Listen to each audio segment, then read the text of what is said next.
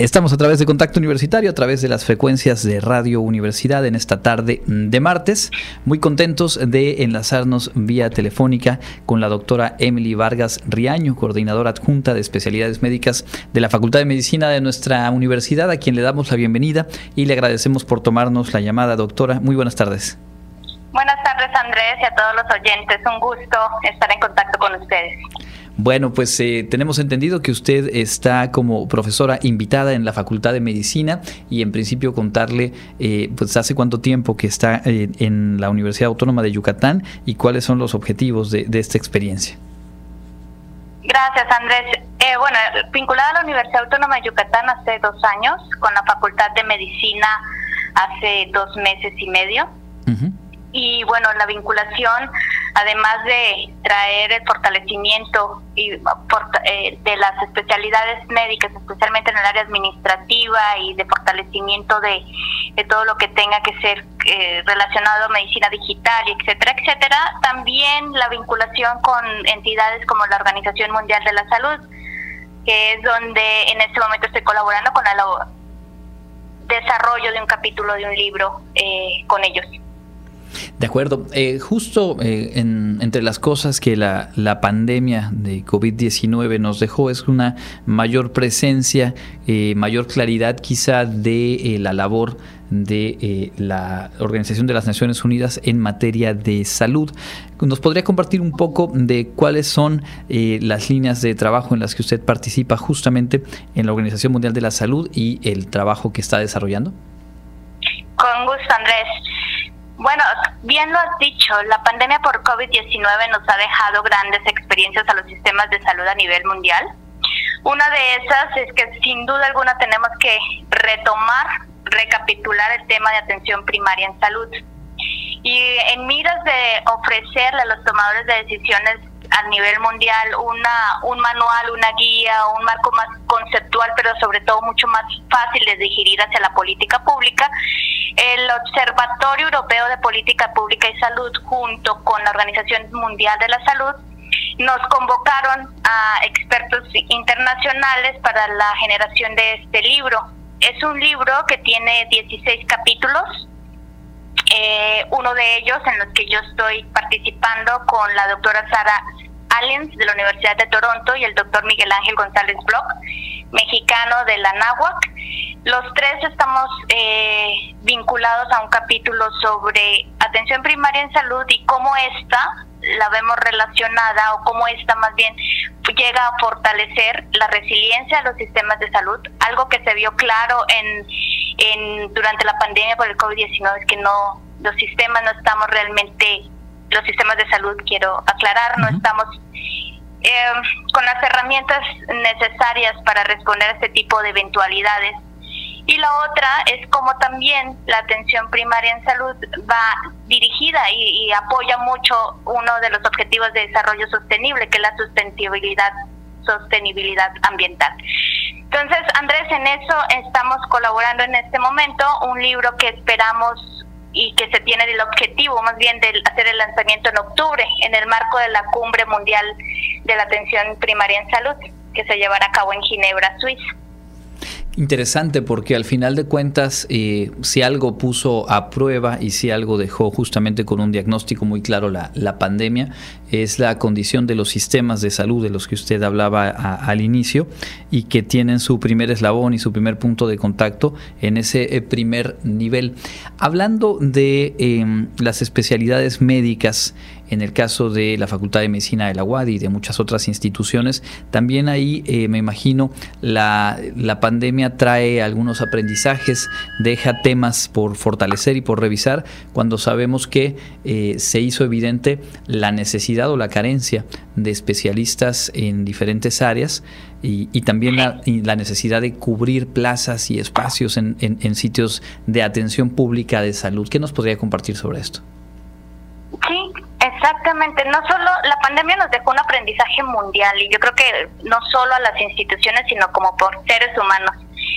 Y una de esas es entender que la salud eh, no es solo la respuesta a la enfermedad, sino que debemos fortalecernos como comunidades y debemos fortalecernos como individuos. Eso nos lleva a pensar en la promoción, en la prevención, en la promoción de la salud y en la prevención de las enfermedades. Y todas las eh, algo que veo fuerte de la Facultad de Medicina de nuestra UADI es que todas sus especialidades tienen un enfoque de educación, de investigación, de docencia y además de salud comunitaria en alguno, independientemente de la especialidad que sea. Eso es una fuerza grande que tenemos y que debemos empezar a fortalecer.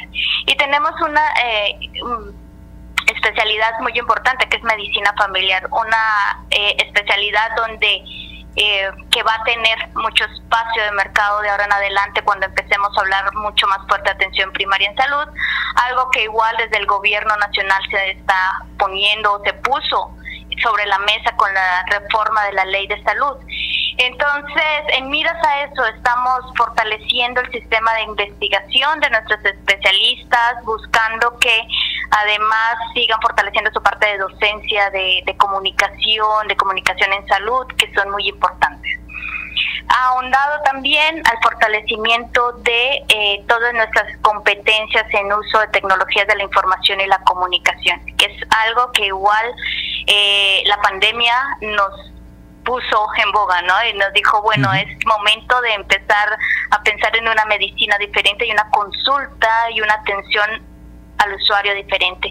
Y en eso tenemos que empezar a fortalecer la formación de nuestros residentes y futuros especialistas en salud. Entonces, esa es la mira, Andrés, a, a mantener esas cosas que tenemos y que fortalecerlas y empezar a generar nuevas estrategias para generar competencias en nuestros residentes, sin duda alguna. Precisamente en, en, esa parte de lo que sí se tiene, creo que muchas veces en, los diagnósticos de políticas públicas, de sistemas del propio gobierno o de las universidades, eh, nos enfocamos en, en, las carencias, en las áreas de oportunidad, lo cual es correcto para poder fortalecerlas, pero no ponemos la misma atención a con qué sí se cuenta o dónde sí se han dado pasos, digamos, eh, firmes. Desde su mirada en el sistema de salud o los sistemas de salud de nuestro país, eh, ¿cuáles son las bases sobre las cuales se puede entonces apuntalar y fortalecer, aprovechando las experiencias y aprendizajes como los que ya hemos dicho dejó la, la contingencia.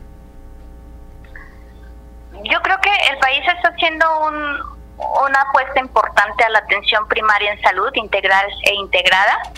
Y eso sí eso es bueno eso está eso está dando respuesta a un llamado internacional no no es solo que América Latina no es solo México es un llamado de instituciones y, eh, mundiales a nivel mundial que están diciendo tenemos que poner la mira ahí ahora que lo estemos haciendo de la correcta forma, pues eso sí ya llegará a la evaluación, el momento de la evaluación de, de, cómo se está haciendo, ¿no? Eh, la reforma a la ley de salud, donde pone la salud como derecho y además la atención primaria en salud como el foco de atención, donde la persona y el individuo y las comunidades son el eje central, eso, eso va a traer cosas buenas para México, considerando desde los sistemas de salud, ¿no? Ahora, bueno, eh, Andrés, tenemos que poner sobre la mesa que una cosa es lo que dice la política, el documento de política y la intención política, y otra es la implementación. Y ahí es donde digo, bueno, tendremos que revisar en, en su momento, hacer la evaluación del impacto de lo que se está diciendo. México tiene fortalezas grandes y una de esas es su población. Es una población que que ha aprendido mucho de, de, los desastres, de responder a desastres, no solo en Yucatán con los huracanes, dentro de México con los terremotos y al, y al norte con todo el tema de terrorismo y de violencia. Entonces, eso hace que las comunidades tengan resiliencia de por sí mismas y que los sistemas de salud lo único que, o les queda una tarea mucho más fácil responder a esa resiliencia que ya comunitaria existe.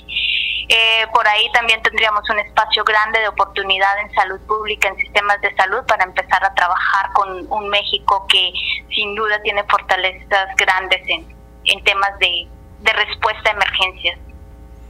Comprendo.